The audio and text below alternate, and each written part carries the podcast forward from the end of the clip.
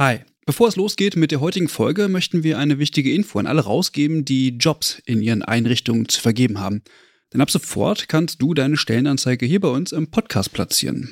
Wir finden das besser als Werbung, weil unsere treuen Hörenden damit Hinweise auf tolle Jobangebote bekommen und Unternehmen diesen Podcast nutzen können, um genau die Zielgruppe zu erreichen. Und wir nerven nicht mit Inhalten, die niemand hören will. Also eigentlich eine Win-Win-Win-Situation. Wenn du also eine Stellenanzeige hast, am besten natürlich für akademisch Pflegende, dann schreib uns eine Mail an hallo@übergabe.de. Übergabe hier mit UE. Wir veröffentlichen dann die Anzeige hier mit den relevanten Infos. Wir freuen uns auf deine Mail und wünschen viel Spaß mit der heutigen Folge.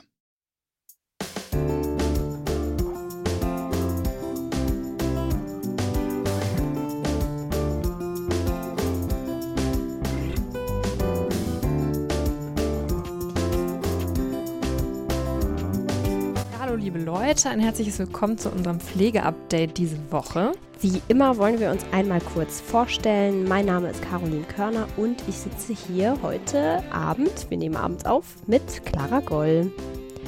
Und ja, wir haben auf jeden Fall wieder einige kleinere, größere, wie auch immer man es sehen möchte, pflegepolitischen Aufreger für euch vorbereitet. Genau, es geht zum einen erstmal um die Frage, wer darf oder eher wer sollte in der Pflegewissenschaft lehren. Damit beschäftigen wir uns in unserem ersten Thema. Und in unserem zweiten Thema heute sprechen wir über die aktuelle Diskussion um die Pflegepersonaluntergrenzen, die gerade wieder insbesondere in Bayern entfacht ist. Außerdem, und damit starten wir heute in die Folge, das vorläufige Wahlergebnis der Kammerwahl in Nordrhein-Westfalen steht fest und das stellen wir euch natürlich als allererstes vor. Ja, wie wir es ja schon in unserer letzten Folge angekündigt haben, bis zum 31. Oktober konnten rund 100.000 registrierte Pflegefachpersonen in Nordrhein-Westfalen das erste Mal die Kammerversammlung wählen. Und jetzt hat der Wahlausschuss alle Stimmen ausgezählt und gestern dann das vorläufige Wahlergebnis veröffentlicht. Und das wollen wir euch natürlich nicht vorenthalten, also kommen jetzt die wichtigsten Ergebnisse zur Wahl. Ja, zuerst einmal natürlich so ein bisschen das Spannendste oder die Grundlage, die Wahlbeteiligung unter allen registrierten Mitgliedern lag bei 22,1 Prozent. Das klingt jetzt erst einmal wenig, doch relativiert sich das dann schon ein bisschen, wenn man bedenkt, dass es die erste Wahl einer neuen Körperschaft öffentlichen Rechts ist. Und gewählt werden konnten 60 Sitze in der neuen Kammerversammlung, entweder über die Listen oder auch als Einzelperson über eine eigene Liste. Und wählen konnte man dabei in fünf Wahlbezirken, je nachdem, wo dann der angegebene Arbeitgeber auch verortet ist.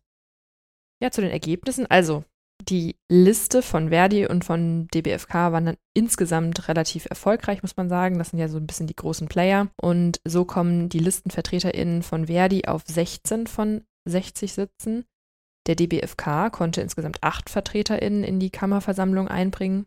Und auch andere Listen, wie zum Beispiel Pflege der Zukunft oder auch Pflegekammer ohne Zwang, konnten jeweils acht Sitze holen. Damit stellen die bekennenden KammerkritikerInnen mindestens 24 der 60 Sitze in der Kammer. Das kann man jetzt so ein bisschen sagen. Man kann ja jetzt nicht wirklich wie jetzt in der Bundespolitik oder Landespolitik schon Fraktionen erkennen. Aber wenn man sich die Videos der KandidatInnen angeschaut hat, dann kann man natürlich schon herausfiltern, wofür oder wogegen ähm, die Personen stehen.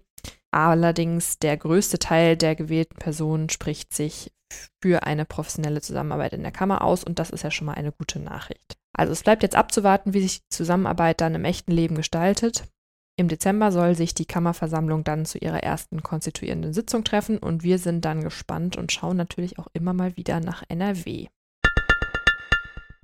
Das erste Thema dieser Folge geht mal ausnahmsweise nicht um das Thema Politik, sondern wir beschäftigen uns mit Wissenschaft, also genauer gesagt mit der Pflegewissenschaft, also die Disziplin, die für unsere Profession steht. Die Pflegewissenschaft forscht, hinterfragt und betreibt natürlich auch die Theoriebildung zu der Pflege an sich. Ja, das klingt vielen häufig etwas trocken, aber im Prinzip, davon sind wir jedenfalls überzeugt, ist es einfach die Basis dafür, dass wir uns eine eigenständige und unabhängige Profession nennen dürfen.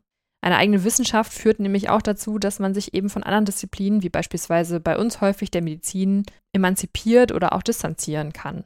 Und genau um diese Selbstständigkeit, die du jetzt genannt hast, genau darum geht es, weil das Uniklinikum Jena der Friedrich-Schiller-Universität hat vor ein paar Tagen eine Stellenanzeige auf ihrer Website veröffentlicht und ausgeschrieben ist dort eine Professur für Pflegewissenschaften mit dem Schwerpunkt Intensivmedizin. So steht es auf der Webseite und so schön das ja eigentlich ist. Ähm, wir beschweren uns ja häufig, dass es eben zu wenige Professoren für die Pflegewissenschaft gibt, aber wenn man sich die Anzeige einmal genauer ansieht und über die Anforderungen liest, fällt etwas ziemlich arg ins Auge. Als Qualifikation für diese Professur bedarf es eben nicht einem abgeschlossenen Studium der Pflegewissenschaft, sondern dort steht, dass im Bereich Gesundheitswissenschaften oder im Bereich Humanmedizin die Vorqualifikation im Prinzip sein soll. Ja, also Ärztinnen, die auf so einem hohen Level über Pflege dozieren und forschen sollen, hm, weiß ich nicht, stößt mir persönlich schon sehr bitter auf. Ja, also GesundheitswissenschaftlerInnen müssen ja jetzt nicht zwingend Ärztinnen und Ärzte sein, aber sie sind eben auch keine Pflege PflegewissenschaftlerInnen und tatsächlich stößt das auch nicht nur dir bitter auf, sondern auch auf Twitter ging es natürlich heiß her. Die Deutsche Gesellschaft für Pflegewissenschaft hat sich in einem offenen Brief an die Uni Jena gewandt. Und darin haben sie kritisiert, dass eben diese Formulierung in der Stellenausschreibung ja ein bisschen unpassend vielleicht ist. Als ersten Punkt, den sie kritisieren, ist nämlich, dass Pflegewissenschaft eine eigenständige Wissenschaftsdisziplin ist und dass die AutorInnen der Anzeige, ja, vielleicht ein bisschen laienhaft die Mehrzahl Pflegewissenschaften verwenden. Und daran kann man schon ein bisschen Anstoß nehmen, weil das impliziert einfach, dass es Pflegewissenschaften gibt, also mehrere Wissenschaften vereint, was es eben nicht tut. Und das ist der erste Kritikpunkt. Ja, und auch die Beschreibung Pflegewissenschaft mit Schwerpunkt in der Intensivmedizin ist nach der Ansicht der Deutschen Gesellschaft für Pflegewissenschaft ein absoluter Widerspruch. Also das ist auch schon wieder so ein bisschen ulkig eigentlich, weil Medizin und Pflege dann tatsächlich ja wieder in einen Topf geschmissen werden, weil die Begriffe irgendwie auch teilweise synonym verwendet werden. Ja, wobei wir ja schon vorhin festgestellt haben, dass Medizin und Pflege einfach auch zwei verschiedene Sachen sind und sich auch zu Recht voneinander abgrenzen. Ja, und an dieser Formulierung kann man aber dann, finde ich, schon wieder einfach besser verstehen, wie man als Stellenverfasserin als Qualifikationsanforderung dann Humanmedizin oder Gesundheitswissenschaften reinschreibt. Ja, aber vielleicht sollte man dann auch einfach die Professur nicht Pflegewissenschaft nennen. Wir sind ja einfach auch kein Topf, aus dem man sich einfach herausnehmen kann, was man gerade im Heilberufe-Bingo so benötigt. Kommen wir zu unserem zweiten Thema, auch ein Dauerbrenner-Thema hier im Pflegeupdate, die Pflegepersonal-Untergrenzen. Juhu, ich habe sie schon richtig dolle vermisst. Ja, wie gut auf jeden Fall, dass sie im SGB V Paragraph 137 festgehalten wurden und dass dort genauer steht, dass die Untergrenzen in regelmäßigen Abständen weiterentwickelt werden müssen, weil dann brauchst du sie gar nicht so oft und lange vermissen, weil sie immer wieder Thema sein werden. Haben wir immer wieder was zu berichten. Super.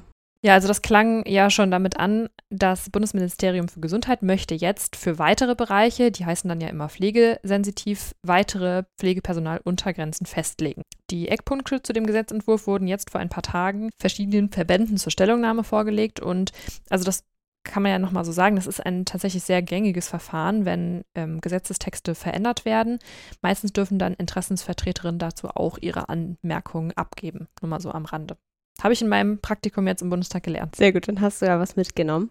Und die ausgewählten Bereiche sind die Urologie. Dort sollen zehn Patienten pro Pflegekraft in der Tagschicht betreut werden und 22 in der Nachtschicht. Ein weiterer ausgewählter Bereich ist noch der Bereich HNO. Da ist die Besetzung gleich wie in der Urologie. Und es gibt noch die Rheumatologie, wo 13 Patienten im Tagdienst und 30 in der Nacht pro Pflegefachkraft betreut werden sollen. Und gelten soll das Ganze ab dem 1. Januar 2023, also auch wie in den letzten Jahren immer zum Jahresanfang. Ja, damit sind dann wirklich schon in den meisten Bereichen mittlerweile Untergrenzen verortet. Surprise ist nämlich wirklich alles pflegesensitiv. Aber laut Angabe des Bundesministeriums für Gesundheit sind es dann damit 90 Prozent aller Krankenhausfälle, die von Untergrenzen betroffen sind.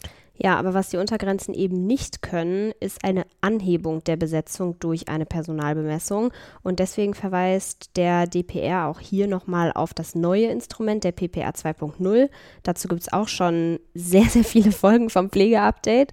Und das Ganze wird ja auch gerade im Bundestag debattiert. Da haben wir auch schon drüber berichtet. Aber hier deswegen nochmal der Verweis, dass die Pflegepersonaluntergrenzen eben doch nicht alles regeln können. Ja, aber auf jeden Fall ist es jetzt erstmal ein Instrument, was gilt. Aber deswegen ist es gerade umso merkwürdiger, weil jetzt gerade die Forderung von Bayerns Gesundheitsminister Holleczek, der hat zusammen mit der Bayerischen Krankenhausgesellschaft und der Arbeitsgemeinschaft der Krankenkassenverbände in Bayern jetzt nämlich das Aussetzen der Untergrenzen und vor allem eben der Sanktionen, die darauf folgen, wenn man eben diese Untergrenzen nicht einhält, gefordert.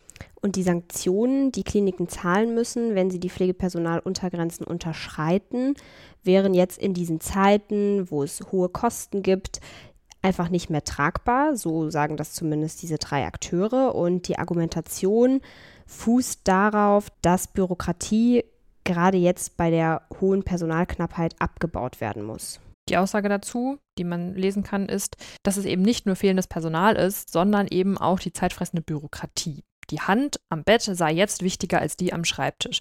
Und das finde ich im Zusammenhang mit den Pflegepersonaluntergrenzen schon irgendwie wirklich auch ein bisschen ulkig, ehrlich gesagt, weil also ich musste auf allen Stationen, wo ich bisher gearbeitet habe, nie etwas für die Untergrenzen dokumentieren. Das hat meine Pflegedienstleitung netterweise für mich übernommen. Und die sind dann doch eher selten am Bett, was ja auch vollkommen okay ist. Ja. Also ist die Frage, wen entlastet man jetzt von Bürokratie? Ja, und dann betont er auch noch weiter, dass es darum geht, Prozesse zu vereinfachen. Der entscheidende Hebel liegt aber beim Bund, betont Holleczek, der ja aber für sein Bundesland nur zuständig ist. Deswegen wird quasi der schwarze Peter wieder weitergeschoben. Und die Regierung soll dann sämtliche Dokumentations- und Prüfpflichten für Krankenhäuser überprüfen und ebenso die unnötige Bürokratie abbauen.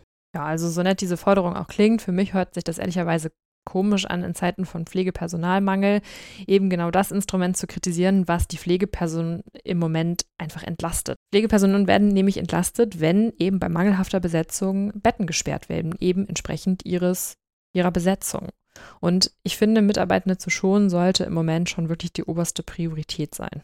Ja, das mag wohl so sein. Aber für diejenigen, die da auch vielleicht noch mal ein bisschen tiefer einsteigen wollen, die sich noch mal ein genaueres Bild machen möchten, haben wir natürlich auch noch mal alle Infos in den Show Notes verlinkt. Ja, und das war es jetzt auch schon mit unserer Folge für diese Woche. Wir hoffen, wir konnten euch ein bisschen über die neuesten Diskussionen auf den Stand halten und freuen uns auf die Folge in zwei Wochen. Dazwischen kommt immer die große Übergabefolge, die wir natürlich auch immer empfehlen.